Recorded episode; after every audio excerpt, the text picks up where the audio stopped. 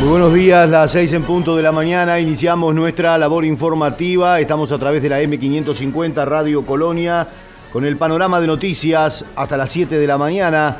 La temperatura actual en Colonia es de 7 grados 4 décimas. La máxima prevista para hoy 15 grados, cielo claro, algo nuboso, periodos de nuboso con heladas. La máxima para mañana sábado 20, la mínima 5 con cielo algo nuboso, periodos de claro con algunas neblinas.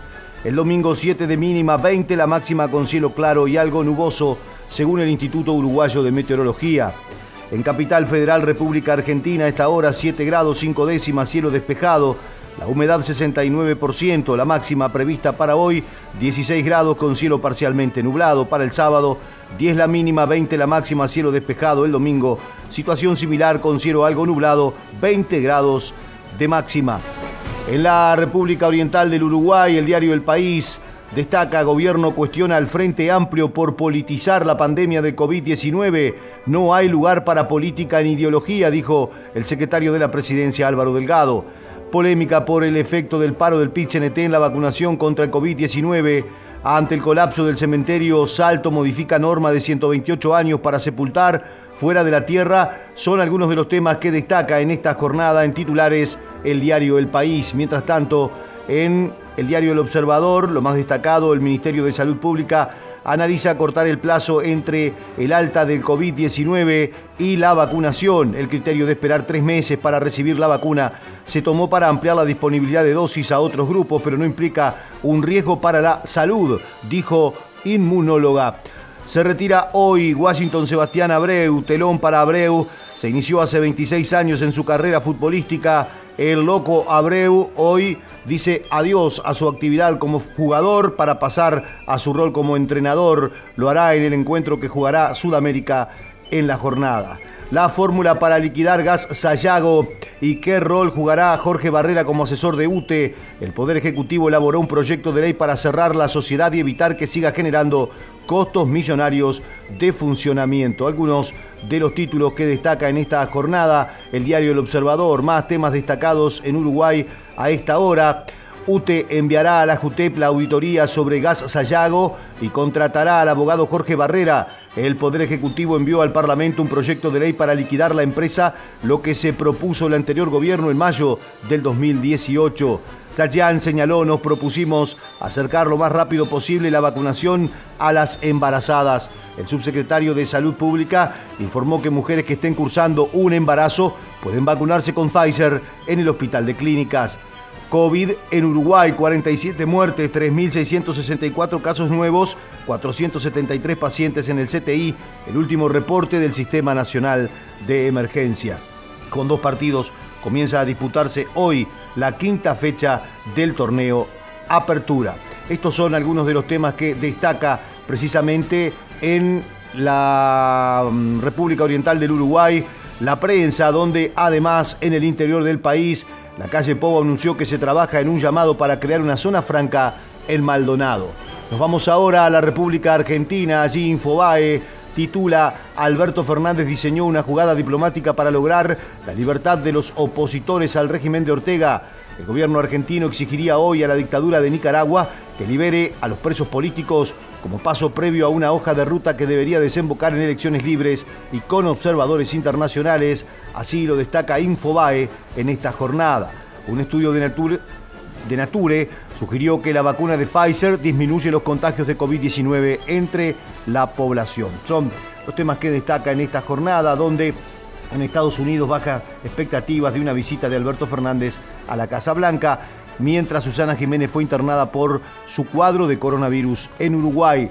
Lo destaca Infobae esta mañana. Título de la Nación, un gobierno inmune a errores y escándalos. Las vacunas contra la COVID no dejan de causarle disgustos al gobierno argentino, pese a que la administración de Fernández se comporta como un batallón militante en redes sociales para publicitar cada nuevo vacunado como si fuera un gol mundialista. La nota con la firma de Claudio Jacqueline.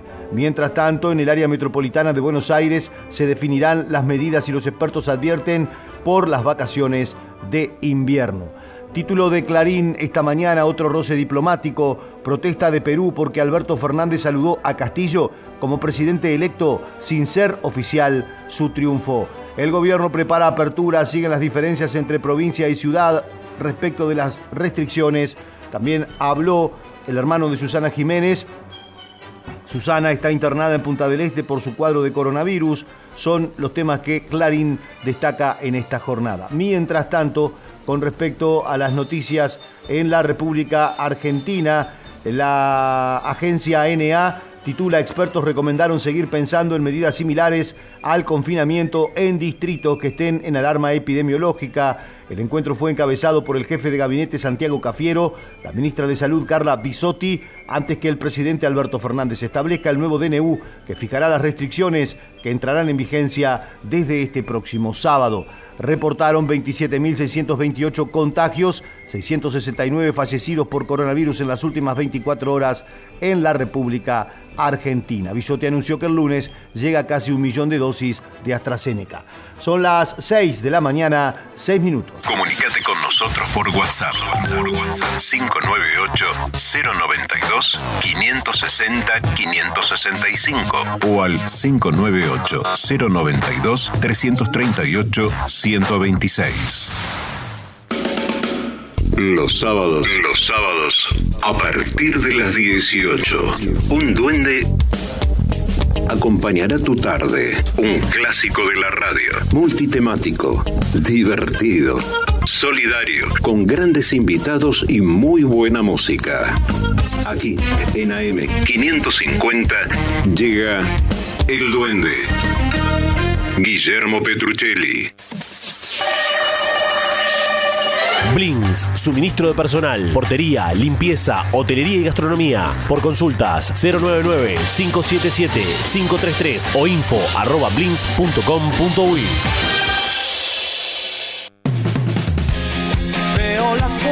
cosas como son. Estés donde estés.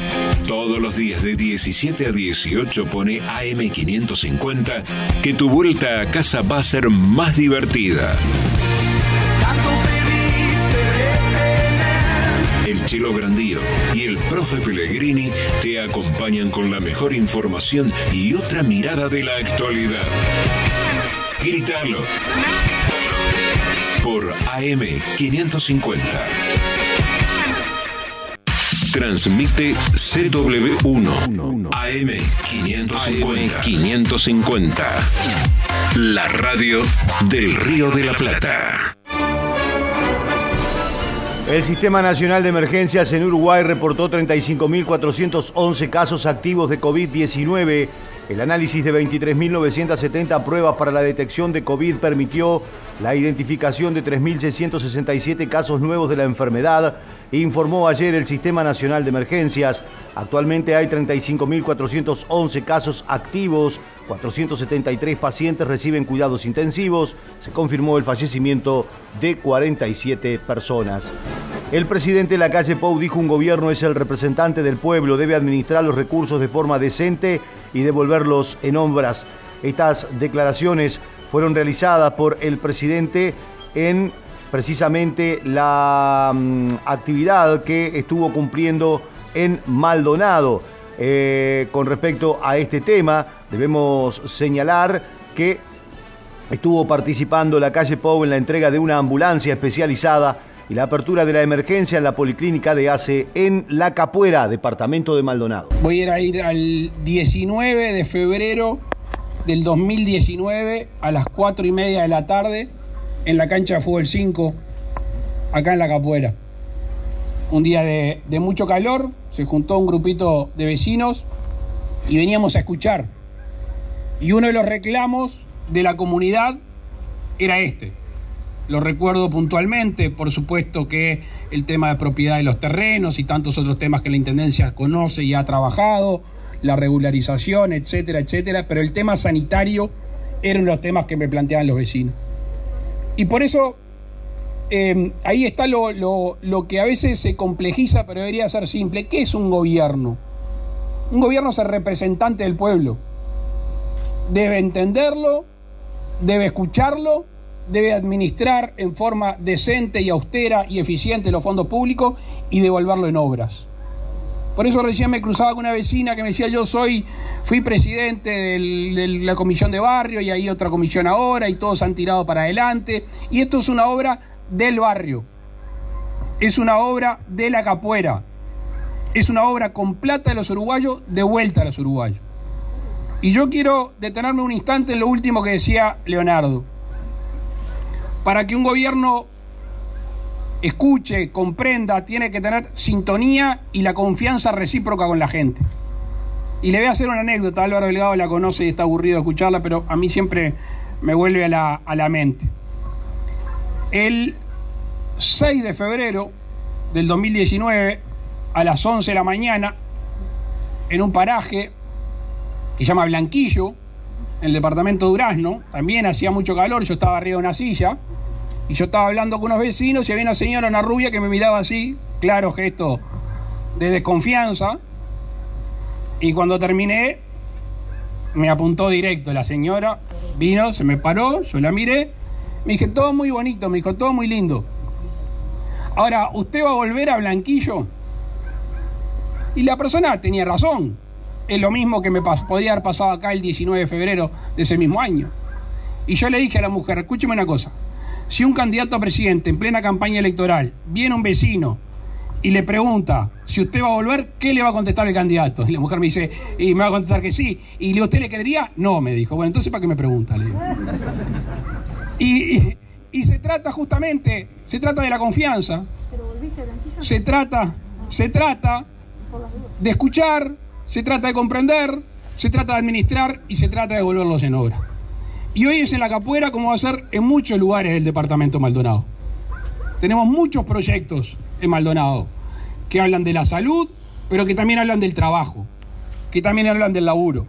Este departamento está hecho con gente que peregrinó de todo el país a hacer su vida y tratar de sostener a su familia. Y tiene esa, eh, esa mezcla tan linda de lo mejor del país que vino a Maldonado a echarle el hombro y nosotros tenemos un compromiso en este lugar, que es uno de los lugares más lindos del país, tratar de traer inversiones, dar facilidades y generar trabajo para la gente que vive en el departamento de Maldonado.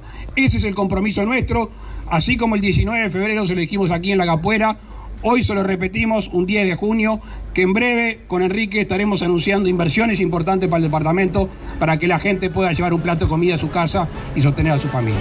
Presidente destacó la transferencia de 50 millones de dólares a los programas destinados a niños de 0 a 3 años, lo que fue presentado en conferencia de prensa en la torre ejecutiva por la ministra Arbeleche y el ministro Martín Lema. También manifestó su preocupación por cómo se desarrollan los procesos educativos, enfatizó la importancia de los centros de atención a la infancia y la familia que funcionan en Uruguay desde hace 30 años. El gobierno analiza además la instalación de una zona franca en Maldonado. Tenemos un- una, una apuesta, obviamente, que hace las transferencias. Ayer lo anunciaba la ministra de Economía y el ministro de Desarrollo Social. Hay un aumento de las transferencias, pero también hay una preocupación desde el punto de vista de los procesos educativos. Ayer la ministra daba un número de los niños que están de alguna manera concurriendo a instituciones en esa edad. Es poca, queremos aumentarlo. Queremos poner parte de ese foco en un trabajo que ha hecho el Ministerio de Economía, que ha hecho la OPP, que ha hecho el MIDES y algunos otros organismos de gobierno basados en el CAIF, que ha sido una muy buena cosa que ya ha atravesado por gobiernos de muchos partidos. Ahí creemos que es el anclaje más importante que tenemos, ya no solo el tema económico, que es compartida, sino el tema eh, de la inclusión y- y el tema educativo. Indicó que la Comisión de Aplicación de la Ley de Inversiones analiza varias propuestas que representan 1.500 millones de dólares en inversiones capaces de generar unos 5.000 puestos de trabajo. A ver, eh, la, apuesta es a que haya inversiones de todo tamaño. Ustedes saben que cuando llega una inversión a este departamento genera fuentes de, trabajo. Tenemos eh, en carpeta en el entorno de 1.500 millones de dólares a través de la, de la COMAP, que eso generaría mano de obra eh, más de 5.000 puestos de trabajo. Estamos hablando con el gobierno departamental para el llamado a interesados en una zona franca en el departamento de Maldonado. Eso es una primicia que tenemos, la estamos terminando de armar de acuerdo con, con la Intendencia queremos tener un- una comisión para que vaya analizando cuáles son las necesidades, la zona de locación, etcétera, etcétera. Espero que en breve, espero que en breve tengan noticias. El día de ayer a las 8 de la noche firmé una zona franca que venía del gobierno pasado eh, eh, en trámites. Ayer se, se terminó la, la autorización eh, de parte del, del Poder Ejecutivo. ¿Para dónde es? Es una que son un par de torres en la ciudad de Punta del Este. Eh, creo que básicamente oficinas. La que nosotros estamos haciendo llamado es algo eh, más abarcativo. Más abarcativo. Ramo industrial, ramo farmacológico. Y lo que pasa que hay mucha gente interesada eh, de memoria, audiovisual, eh, sanitario, que no sé si no habría que modificar algún texto legal uruguayo, eh, audio- audiovisual, ya dije,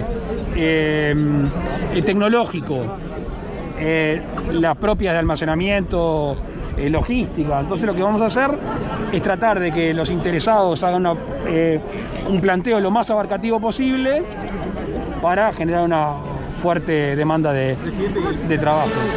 Sobre los jornales solidarios reflexionó que no se midió cuántos serían, pero sí cuánto podía invertir el Poder Ejecutivo.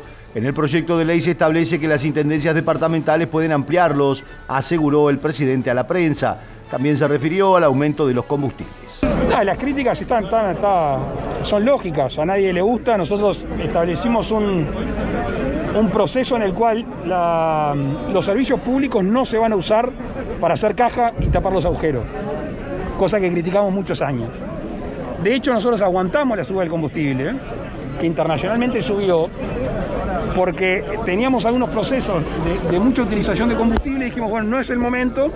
Ahora aumentamos menos de lo que debíamos hacerlo, menos.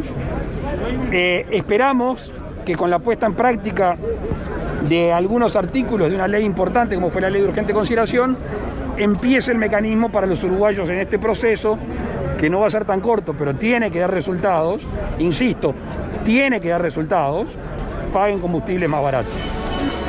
Acerca de la realización de espectáculos públicos, el presidente señaló la preocupación eh, o dijo que esta preocupación es razonable y aseveró que el gobierno afronta una disyuntiva constante porque hay ciudadanos que piden abrir actividades y otros cerrarlas. Sí, eh, y tienen razón, y tienen razón. Nosotros tenemos una disyun- disyuntiva constante. Ustedes escuchan mucha gente que quiere que el gobierno decrete cuarentena obligatoria. Ustedes escuchan mucha gente que quiere que el gobierno baje la cortina durante tres semanas. Ustedes que escuchan mucha gente que le pide al gobierno que no se haga nada durante un tiempo. Después hay gente que le está pidiendo al gobierno que abra las actividades culturales, que abra otros tipos de actividades, porque tienen que, vivir. En ese equilibrio nosotros nos tratamos de mover. Con una vacunación que viene acelerada, que viene con- con buenos tiempos, que está avanzando, que le calculamos sobre mediados de julio llegar a los 2 millones de dosis, este, de segunda dosis a los uruguayos. Esperemos ahí poder abrir un poquito más la canilla. Paulatinamente hemos estado abriendo algunas actividades y por eso decidimos hacerlo cada semana, no darnos plazos de un mes o plazos de 15 días. Así podemos ir manejando la situación entre esas dos cosas que yo te decía. Muchos que piden cerrar y otros que necesitan para vivir, para vivir, necesitan que se abran. Con respecto a la actividad del Grupo Asesor Científico Honorario, dijo mantener con ese colectivo un diálogo personal muy bueno y además un gran agradecimiento. Personal, muy bueno, con los tres coordinadores de primera, eh, con un agradecimiento enorme. Creo que no hablo solo yo en primera persona, sino el gobierno y sobre todo el país. Eh, sobre la relación eh, en cuanto a los documentos, a las recomendaciones, la misma de siempre. Es un grupo asesor científico honorario, pero es asesor y no es decisor. Y eso creo que siempre tuvimos claro, eh, tanto el GACH como el, como el gobierno. Eh, están cansados. Están hace un año y pico trabajando con nosotros. Y gente que tiene sus tareas, algunos son investigadores, otros son médicos, otros son matemáticos. Hay gente que está en el GACH que en este momento, hasta ahora, cuando yo estoy hablando con usted, está dentro del CTI laburando. Con la tensión y el estrés que eso conlleva. Es lógico que en algún momento digan, elaboramos más de 80 recomendaciones o documentos, hicimos muchas cosas, esto estaba en los planes, lo fuimos aplazando y ahora tenemos que hacer un, un cierre que seguramente sea con un vínculo tipo teléfono rojo para, para algunas cosas. ¿Perdón? ¿Tiene alguna alternativa para seguir trabajando en la materia? Sí, tenemos, pero ¿Va a ser con el Ministerio de Salud Pública? Vamos, tenemos, pero vamos a vamos a ir de, de a poco eh, generando estos, estos, esta salida. Hay una que, fecha que la salida, la salida tiene que ser un agradecimiento. O sea, no, no, no concibo un cerrar esta etapa, este capítulo, sino un agradecimiento. Un agradecimiento, insisto, del gobierno y de la población. Y después veremos cómo seguimos. Hay que esperar que pase la pandemia para eso. Extendemos No, no, no, no. Antes. Veremos, veremos, veremos cómo viene la cosa. Presidente, Me no sé qué estás acá. volviendo una semana más, entonces, ¿Qué, qué, perdón? volviendo a las medidas. Sí, ayer firmamos extenderlas. No, mentira, la estoy firmando ahora un ratito. Extender una semana más la medida. ¿Eso también Presidente. las clases alguna modificación? No, el calendario que propuso la ANEP y que les comentó el presidente de la ANEP con el ministro de Educación y Cultura es el que se sostiene. Estas declaraciones fueron realizadas en el marco de la inauguración de la puerta de emergencia y la entrega de la ambulancia en La Capuera, en Maldonado. Allí estuvo el presidente de ACE, Leonardo Cipriani. En salud las necesidades son urgentes, hay que resolverlas en el momento. Esta es una policlínica chica en realidad, que nos va a llevar una obra, que ya está aquí la arquitecta, que esta obra ya está en las etapas de planificación y se comienza ahora a trabajar rápidamente, en el cual vamos a agregar eh, consultorios hacia el fondo, vienen un par de consultorios más, vamos a hacer consultorio solo para pediatría, vamos a hacer los cuartos médicos, porque los médicos tienen que estar aquí, y también vamos a ubicar aquí mismo eh, el equipo de SAME 105, cosa de que esta policlínica continuamente va a tener dos médicos especializados en emergencias y en urgencias y van a tener doble personal de enfermería y de esa manera vamos a maximizar los recursos que necesiten. Hoy eh, eh, gente de acá me preguntaba que son prestadores del, sistema privado. Nosotros tenemos que transmitirles hoy que nosotros, el objetivo nuestro acá, el que se venga a atender, no va a ser preguntarle si es o no socio de ACE. Después las partes administrativas de las instituciones nos vamos a arreglar. Pero lo primero acá va a ser la atención de la gente y de las personas que los necesiten. A que sí que todo vecino de la capoeira o gente que esté pasando por el lugar y tiene una necesidad de salud, ya sabe que acá tiene un puesto de atención. Y si están en su domicilio, es nada más ni nada menos que llamar a SAME 100 Discar 105 y ahí lo va a atender SAME que SAME ahora está atendiendo y está atendiendo en un tiempo de duración nada más ni nada menos que de un minuto. ¿Se acuerdan que hace un poquitos días se nos estaba, teníamos problema en que no se atendía el teléfono de SAME y era real? Y ahí tenemos que pedir disculpas por ese año hacia atrás que tuvimos de esos atrasos que se nos saturó ahora en el último momento. Pero eso se debió a que teníamos líneas analógicas, había solo ocho líneas analógicas de teléfono. Ahora, gracias a un convenio que hicimos con Antel, apoyándonos en, en- en lo público público, aumentamos, tenemos centrales digitales con más de 50 puntos de atención y no tenemos atraso ni cola en las llamadas de SAME, lo cual quiero agradecer muchísimo al equipo de SAME, porque de esta manera la atención está demorando un minuto 08 y prácticamente con cero atraso. O sea que es solo llamar ahí. En Facebook somos arroba Radio Colonia AM550. Las dos orillas, de 18 a 19, con Guillermo Marconi. Por un país sin grietas y más unión. Argentina y Uruguay, separados por un río, pero juntos de corazón. Las dos orillas, de lunes a viernes, de 18 a 19, por AM550.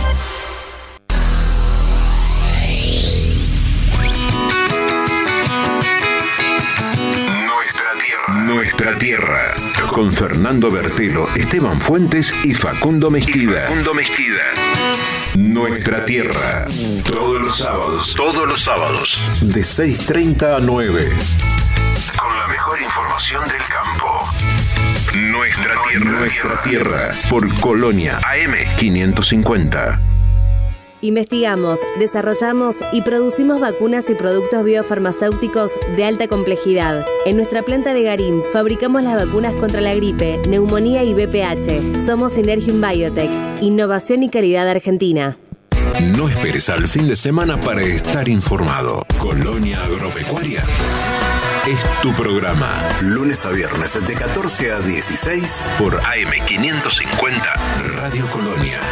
Colonia, Uruguay.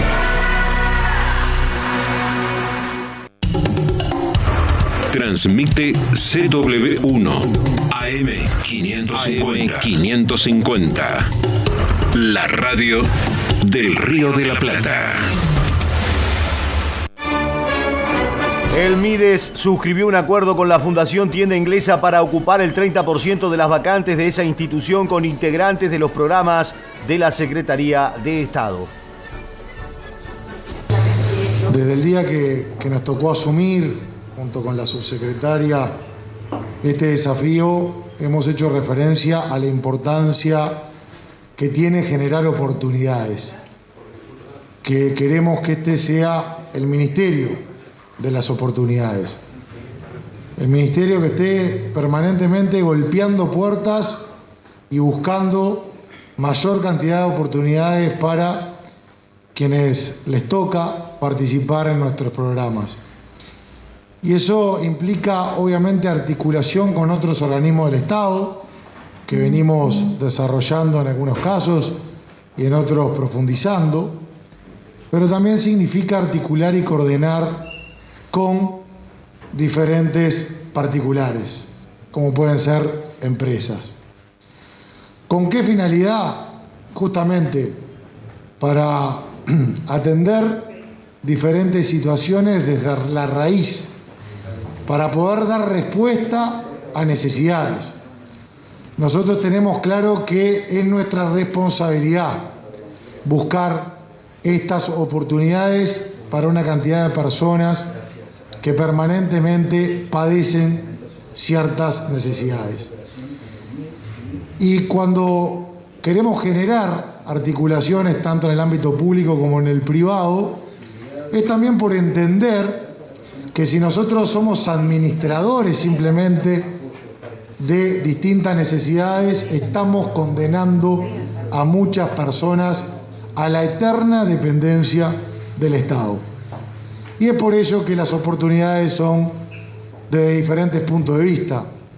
Y vaya que la inserción laboral es una gran oportunidad para una cantidad de personas que están buscando mejorar su situación particular. Escuchábamos al ministro de Desarrollo Social, Martín Lema. Mientras tanto, ministerios coordinan acciones en materia de seguridad y defensa. Para el gobierno, seguridad y defensa son cara y contracara de un mismo concepto, dijo el ministro de Defensa Nacional, Javier García, tras reunirse con el ministro del Interior, Luis Alberto Heber tiene para, mí particularmente porque este, tiene una sensación doble esta primera reunión con, Luis Alberto, el ministro del Interior, porque solíamos tener, solía tener muchas reuniones de trabajo con, con Jorge Larrañaga. Entonces, esta primera reunión con Luis Alberto, con mi amigo como, del Interior, tiene esa doble sensación de, de, una, de una reunión de trabajo, pero que es también una primera reunión este, con la ausencia de, de alguien que se nos fue y que queremos. Dicho esto, contarles como introducción que tuvimos una primera reunión de trabajo poniéndonos un poco al día de los respectivos ministerios, el trabajo que viene haciendo cada uno y de las zonas de trabajo común, que como ustedes saben son muchas y requieren la coordinación a nivel político y después la coordinación a nivel operativo. Una frase simplemente como concepto que fundamenta esta, este trabajo conjunto es aquello que eh, a fin de año pasado, en un decreto que este, emitió el presidente de la República con el Ministerio de Interior, Defensa, Cancillería, lo que estableció las líneas de política de defensa, fundamenta y da, y da pie a este trabajo coordinado con el Ministerio del Interior. Para el gobierno, seguridad y defensa son cara y contra cara de un mismo concepto. Por una sencilla razón, buena parte del delito que se desarrolla en el país pasó antes por la frontera. Hay uno que es eh, gráfico en esto, que es el narcotráfico.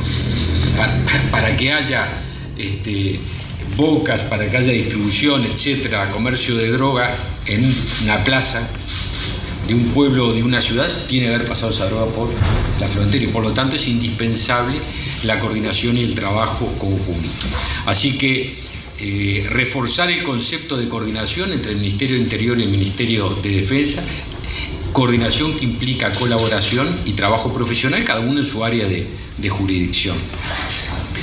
Y, al mismo tiempo lo que significa, ya entrando más en la letra chica, el, el profundizar las coordinaciones a nivel operativo donde corresponden. Obviamente el Ministerio del Interior tiene jurisdicción sobre todo el territorio nacional, pero tenemos un área a partir de la ley de frontera donde se solapan la- el trabajo de ambos ministerios.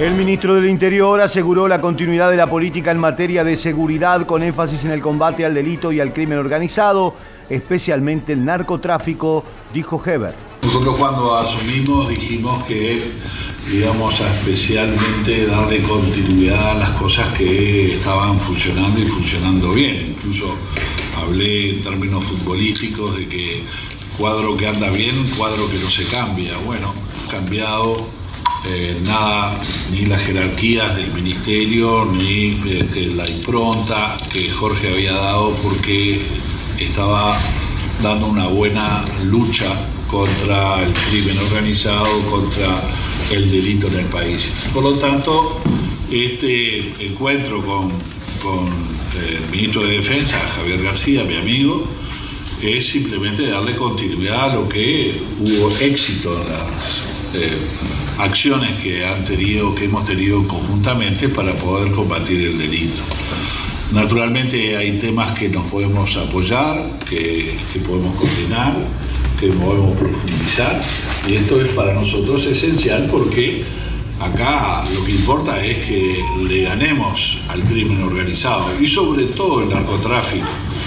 Yo quiero recordar además que el éxito de las campañas de combate al micro narcotráfico que hay en el país, en las bocas de pasta base, que existen y pululan lamentablemente a lo largo y ancho del Uruguay, que es parte integrante de uno de los objetivos que eh, le dio la impronta de la nueva administración y que la política de seguridad del gobierno especialmente dio eh, ese, ese acento. No olvidemos que seguimos pensando y seguimos instrumentando el fortalecimiento de las comisarías en todas partes del país y por lo tanto un comisario que esté en directo conocimiento del barrio que está o de la ciudad o el pueblo donde se está ubicado, de modo tal de que el comisario esté en conocimiento de todo lo que ocurre y pasa en su zona y en su jurisdicción.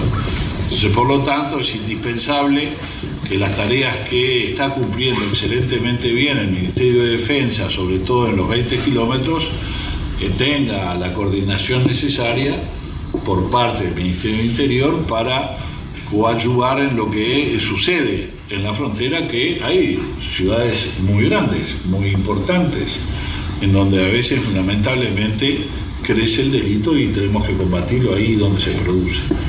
Por lo tanto, eh, estamos profundizando esta acción, dándole continuidad a lo que se venía haciendo con éxito en el pasado y por lo tanto establecer la eh, necesaria eh, comunicación como para que estas políticas que han dado resultados tengan continuidad. Seguinos en Instagram, Radio Colonia. Y cuando llega Marcelo, me late el corazón. ¿Cómo te va, Benedetto? ¿Cómo te va, Benedetto? Soy Marcelo Benedetto. Es el momento de no perderse de 12 a 14. ¿Cómo te va, Benedetto? ¿Cómo te va, Benedetto? De lunes a viernes, de 12 a 14, por AM550. ¿Cómo te va, Benedetto? Los sábados de 11 a 12, Portal Agropecuario. Una mirada diferente para conocer la producción, la comercialización, la industria y los mercados de alimentos de la Argentina. Con Horacio Esteban, Portal Agropecuario, por AM550.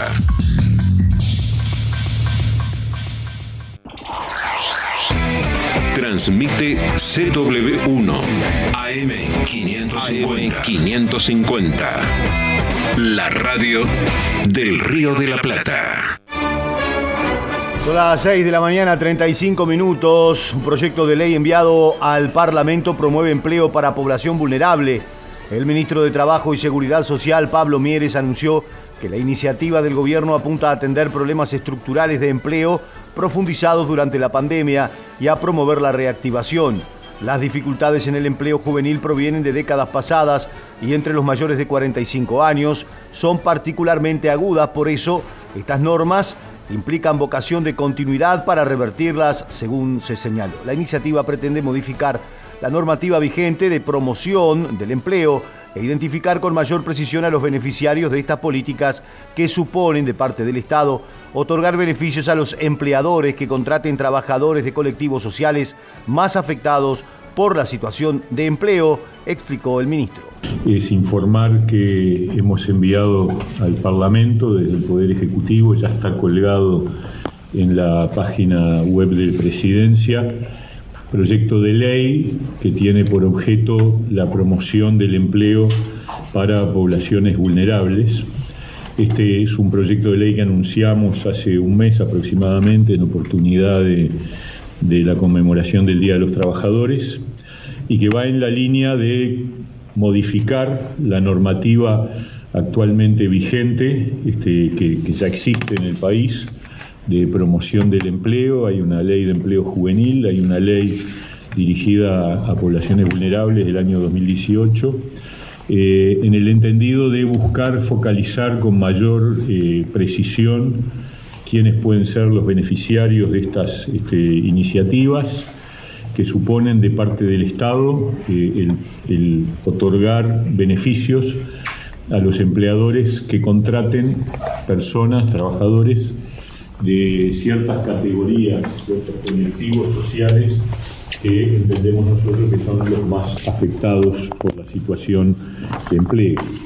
Eh, en ese sentido, eh, lo que hacemos es unificar en, una sola, en un solo instrumento legislativo las distintas, los distintos programas de promoción que tienen como factor común la idea de otorgar un beneficio a, los empleadores que contraten estos trabajadores en base a un descuento de obligaciones con respecto al Banco de Previsión Social.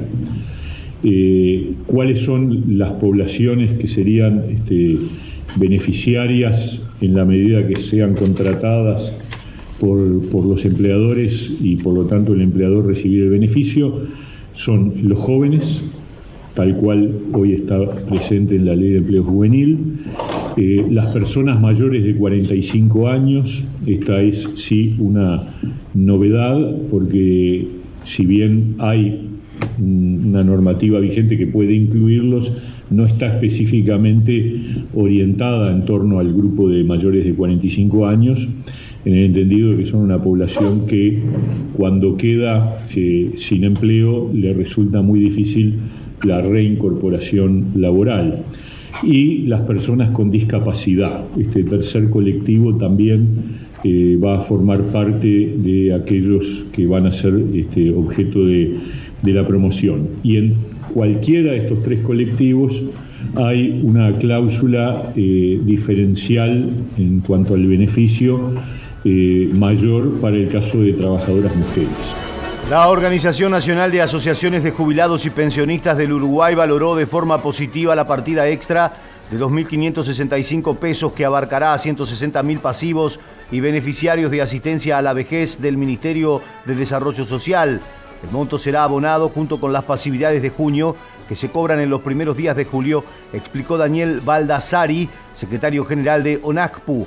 Abarcará a las personas que tienen ingresos por debajo de los 14.853 pesos e integren núcleos familiares donde el promedio no supere ese tope, agregó. En la época de invierno eh, hay mayores necesidades, en particular para los, aquellas personas más vulnerables, que son, entre otras, las que ganan jubilaciones y pensiones mínimas. Entonces, esto que lo veníamos reclamando, el hecho que el Poder Ejecutivo lo haya homologado, nosotros lo hemos valorado como muy positivo. Queremos aclarar que esto es para los que ganan la mínima 14.853 pesos, este, también para este, pensionistas de, del MIDES y, para discapacitados. Es decir, que es algo que alcanza la norma esta que, que siempre se aplica para estos casos. Eh, y al mismo tiempo queremos también esclarecer de que es una partida por una única vez.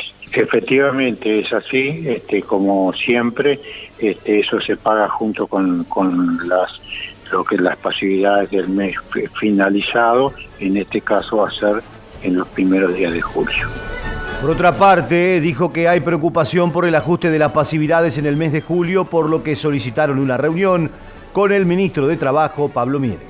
Lo que nosotros ahora estamos muy preocupados y dada la proximidad ya de las fechas, es que hemos pedido una entrevista con el ministro de Trabajo y Seguridad Social para plantearle que tiene que ver con el ajuste del mes de julio, que para jubilado y pensionista que gana este, el ingreso mínimo es muy importante, puesto que ello es lo que le ha posibilitado mejorar su situación y que el año pasado ese ajuste fue muy bajo en relación con la inflación, que luego vino el ajuste general de todas las jubilaciones y pensiones del mes de enero y ahí otra vez este, estuvo por debajo de la inflación por 1.8% y bueno, y estamos preocupados porque es un sector que habiendo ganado terreno este rápidamente eh, digamos este pierde lo ganado y,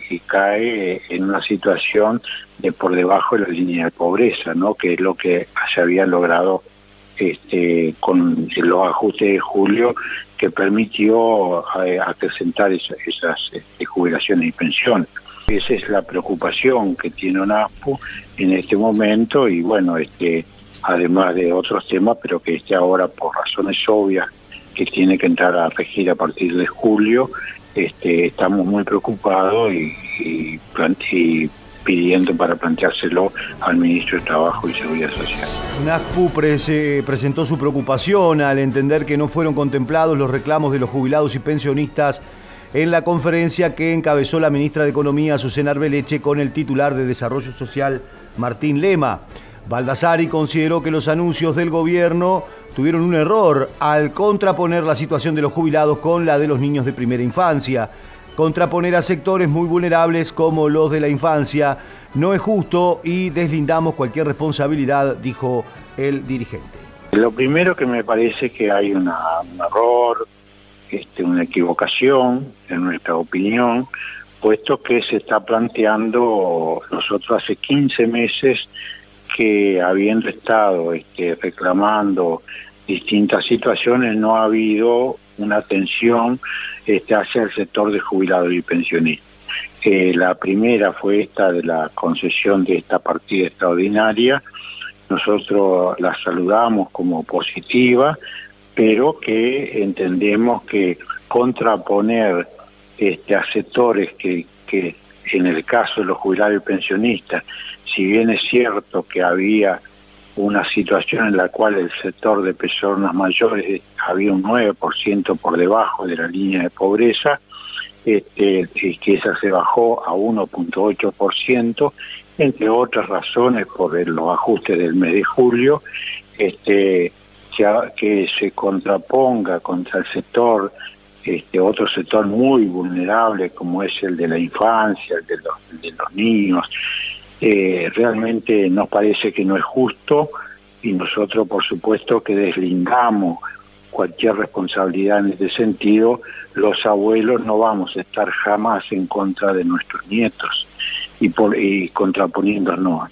Yo creo que lo justo es atender ambas situaciones y por lo tanto es lo que nosotros con, eh, con la mayor eh, este, voluntad y este, queremos este, encontrar soluciones que resuelvan ambos problemas, ¿no? Este, es la, la mención que hubo en esta oportunidad que ya se había planteado anteriormente eh, en algunas otras oportunidades. Bueno, nosotros queremos a esta altura decir que los jubilados y pensionistas este, eh, no estamos de acuerdo con, con esa situación.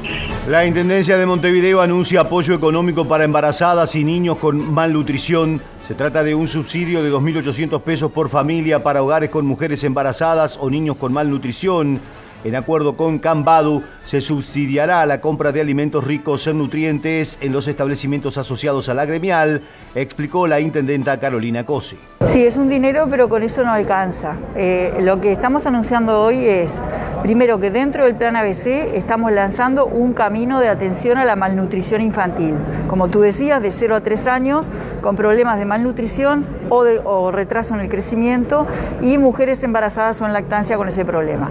El acuerdo con Cambadu es, vamos a través de las policlínicas, vamos a monitorear y atender técnicamente y a registrar las personas que están en estas condiciones, niñas, niños embarazadas, y eh, vamos a transferir todos los meses 2.800 pesos por persona a Cambadu, y esa persona, al estar registrada por nosotros, puede ir con su cédula a los comercios adheridos que van a tener un sticker que va a identificar que están adheridos a este plan, para adquirir productos de alto valor nutricional que ya están acordados con Cambadu, no cualquier producto. ¿Verdad? Pero a las personas se les informa qué productos son los que pueden sí, adquirir. Que, eh, no me preguntes ahora qué productos porque es un tema técnico, pero sí, a las personas se les van a informar en la clase de producto que pueden adquirir, por decir algo, lentejas, no, no sé, carne, no lo sé, porque es un tema de los médicos, este, pero se les va a informar. Y también van a estar georreferenciados, pero además de eso, si nosotros hiciéramos solo eso, no estaríamos atacando todo el problema. Además de eso, vamos a tener instancias de educación nutricional. Seguimos en Twitter. Twitter. Arroba Colonia AM550. Pasa en el campo pasa por AgroLink Radio. AgroLink Radio. De lunes a viernes, a partir de las 16 en AM550 Radio Colonia. AgroLink Radio.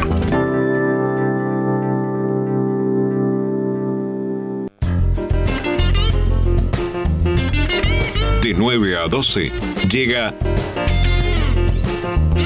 Hola Chiche por AM550. Hola Chiche. Todos los días en AM550 la mirada aguda de Chiche Helblum te cuenta la actualidad. La gran mañana de Chiche, de 9 a 12, por AM550. Transmite CW1 AM550. AM550. La radio del Río de la Plata. Tavares confirmó lista de 26 jugadores para la Copa América. Los delanteros Maxi Gómez del Valencia y Edinson Cavani del Manchester United serán los que acompañarán en la delantera a Luis Suárez, según la lista oficial que se facilitó ayer por parte del cuerpo técnico de la selección. Según la información de la AUF, Tavares eligió a 26 jugadores para trabajar con ellos hasta el 16 de junio, cuando la delegación viajará a Brasil para la disputa de la Copa América. También hay que señalar que no quedarán jugadores reservados en Uruguay como en un principio se había pensado. Eh, hay que señalar que eh, la gran novedad es la reincorporación de Georgian de Arrascaeta, que había dado positivo de COVID-19 dentro de la burbuja de la selección y ya fue dado de alta. El combinado uruguayo seguirá entrenándose en el complejo celeste hasta el 16 de junio. Uruguay debutará en la Copa América el 18 contra Argentina. Posteriormente jugará con Chile el 21 y cerrará la primera fase contra Paraguay el 28 de junio. Los convocados son los arqueros Fernando Muslera del Galatasaray de Turquía, Martín Campaña del Al-Batin del fútbol de Kazajistán y Sergio Rochet de Nacional. Después en las defensas Diego Godín del Cagliari, José María Jiménez del Atlético Madrid, Sebastián Coates del Sporting Lisboa, Ronald Araujo del Barcelona, Matías Viña del Palmeiras, Camilo Cándido de Nacional de Montevideo, Martín Cáceres de la Fiorentina y Giovanni González de Peñarol. Los volantes, Lucas Torreira del Atlético Madrid, Rodrigo Bentancur de la Juventus, Matías Vecino del Inter, Fede Valverde del Real Madrid, Fernando Gorriarán del Santos Laguna de México, Naita Hernández del Cagliari de Italia, Brian Rodríguez de la Almería de España, Georgian de Arrascaeta del Flamengo de Brasil, Nicolás de la Cruz de River Plate argentino y Facundo Torres de Peñarol. Los delanteros, Brian Ocampo de Nacional, Jonathan Rodríguez del Cruz Azul de México, Luis Suárez del Atlético Madrid, Maxi Gómez del Valencia, Edinson Cavani del Manchester United. Estos son los equipos, o mejor dicho, los futbolistas convocados para la defender la selección celeste. Nos vamos ahora a un informe de nuestro compañero Aníbal Silva sobre la presencia de autoridades para la presentación de cámaras de seguridad en el barrio El General en el ingreso a Colonia del Sacramento. Con la presencia del subsecretario del Ministerio del Interior se procedió a dejar habilitadas en forma oficial las cámaras de seguridad en el barrio El General. La actividad se cumplió ayer por la tarde, estuvo con la contó con la presencia además del intendente el doctor Carlos Moreira Reis. La Intendencia de Colonia concretó una importante obra muy necesaria y anhelada, que es el nuevo ingreso al general. Todo el tramo del nuevo acceso cuenta con iluminación conformada por 16 focos LED de 100 watts colocadas en columnas de 9 metros y 1.200 metros de línea de energía eléctrica en gran parte en forma subterránea. La Dirección de Tránsito y Transporte ha dispuesto la señalización correspondiente de todo el nuevo acceso. Por su parte, el Ministerio del Interior ha procedido a colocar cámaras de seguridad. Actualmente el Ministerio de Transporte y Obras Públicas está realizando las obras sobre la propia Ruta 1. Justamente el subdirector de la Policía Nacional, el comisario general Héctor Alberto Ferreira Saavedra y el intendente de Colonia dialogaron con los medios de prensa y dieron a conocer las novedades para Barrio en general y también para el departamento de Colonia.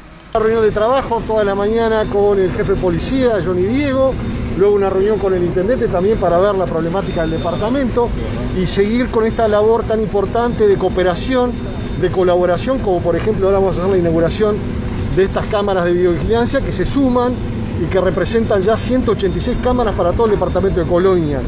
Eso implica mejorar la prevención y la disuasión del delito y por lo tanto colaborar de parte de la Intendencia con el Ministerio del Interior, actuar conjuntamente para un flagelo que, que tiene la sociedad y que venimos combatiendo, por suerte, con buenos resultados a lo largo de estos 15 años de, perdón, 15 años, 15 meses que parecen 15 años a esta altura, sin lugar, sin lugar a dudas, estos 15 meses se han hecho eh, difíciles, eh, hemos tenido recién la, la, pérdida del ministro Larrañaga, este, y trabajando con, con fuerza, con ganas de obtener mejores resultados.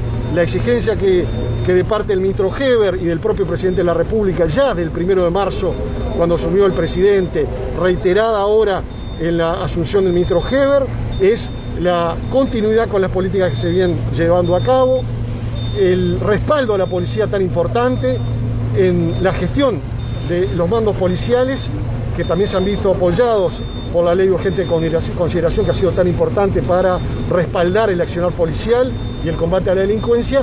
Y por último, algo que es esencial, estar a los resultados, es decir, obtener cifras de baja de los delitos, que es lo que afecta a la población. ¿Cuál es la obra que se está realizando aquí en la entrada del general? Bueno, es una obra que está llevando a cabo en este momento el Ministerio de Transporte y Obras Públicas, este, que es precisamente hacer un cantero central para evitar que se ingrese al general cruzando la ruta 1, que es muy peligroso, ha habido infinidad de accidentes acá.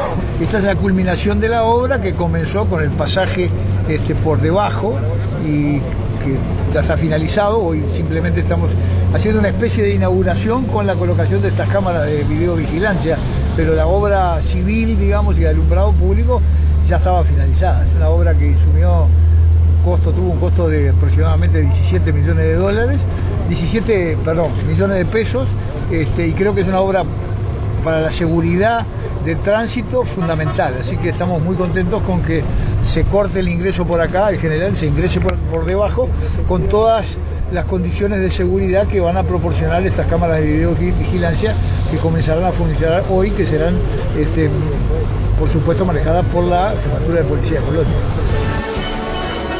Respecto del plan de oportunidad laboral que comenzó en el departamento de Colonia, hubo novedades porque hubo algunas renuncias, así lo informaron desde la Intendencia de Colonia. Seguimos con el informe de nuestro compañero Aníbal Silva.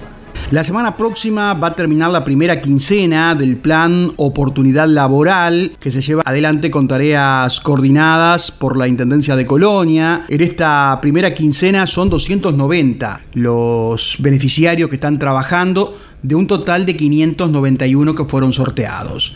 El subdirector de Cultura, Santiago Pitamiglio, quien realiza las tareas de coordinación e inscripción, dijo que 40 de los trabajadores sorteados renunció al trabajo por distintas causas y se convocó a los respectivos suplentes.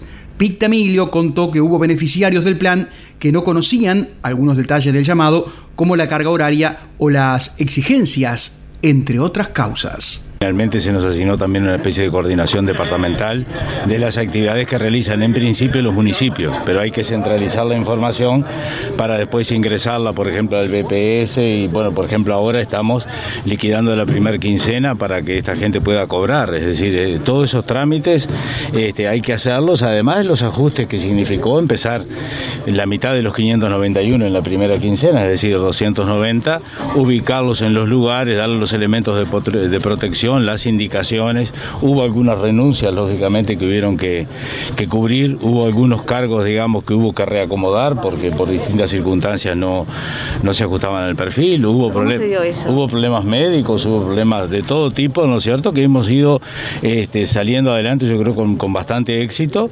Y nos, eh, nos ubica ahora la próxima etapa del programa con, con mucho más tranquilidad. Fíjense que es un programa de seis meses, en lo cual nos enteramos prácticamente una semana antes y tuvimos que armar todo, por lo tanto fue imposible no tener algunos problemas en el comienzo que se han ido solucionando con el mejor espíritu y la comprensión. Este, en este caso nos hemos instalado este, el, grupo encargado en la Casa de la Cultura y ahí estamos centralizando eh, esta tarea que nos va muy bien, es decir, mm, ahora veíamos justamente el trabajo de las cuadrillas que están en limpieza, en paseos públicos. Hay otro proyecto muy interesante en Colonia que es el de las huertas, que está desarrollando promoción, que la está haciendo una huerta modelo en el hogar Masa y, este, y otro equipo de ellos está trabajando apoyando a las escuelas del departamento.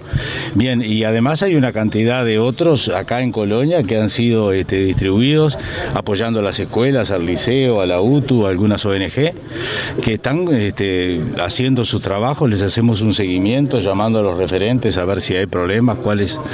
Pero en general eh, vamos bien, es decir, en cuanto a las renuncias, que es uno de los temas que se ha manejado, este, ayer justamente estuvimos actualizando las planillas, tenemos 40 bajas en el departamento, lo cual, este, de la primera y segunda quincena, lo cual nos llega a un, a un 10% de los 591. Son las 6 de la mañana, 58 minutos. Vamos a actualizar algunos datos. Eh, queremos compartir con ustedes algo que es muy importante a partir de hoy. Tiene que ver con vacunación para embarazadas. Así se informó por parte de las autoridades. Vamos al informe.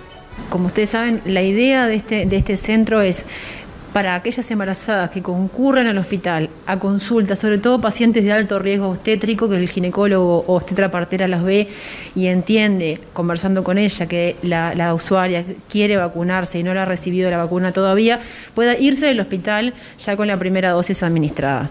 Así que bueno, empezamos en el día de hoy, ya tuvimos un número de pacientes que, se fue con, su vacuna administrada. Se vacunaron en el día de hoy como primer día 15, 15 eh, mujeres embarazadas. Claro, el el motivo de que funcione sin agenda eh, eh, fue justamente que permita acceder a aquellas usuarias que todavía no estén vacunadas, que no estén agendadas y que puedan, que concurran al hospital, ya sea policlínica o algunos casos que egresen de la emergencia, puedan irse con la vacuna. Exacto, ese fue, ese es el plan y eh, es justamente el procedimiento está definido de esa forma con orden médica. De todas maneras, lo que hoy planteábamos es que aquellos casos de mujeres embarazadas que, se atiendan en otro prestador, prestador perdón, y que estén en una situación eh, que entiendan que de repente no se agendaron en su momento, pero cambiaron de idea y por una situación conjuntamente con su médico entiendan que, sería bueno recibir la dosis cuanto antes, la idea es que el vacunatorio responda. ¿Qué vacuna se está dando? Eh, Pfizer. Descendió la temperatura en Colonia, 6 grados 8 décimas en estos momentos, la máxima para hoy 15 grados. Nos vamos. Hasta aquí nuestro trabajo, este ha sido el panorama de noticias, ustedes siguen junto a nuestra programación habitual.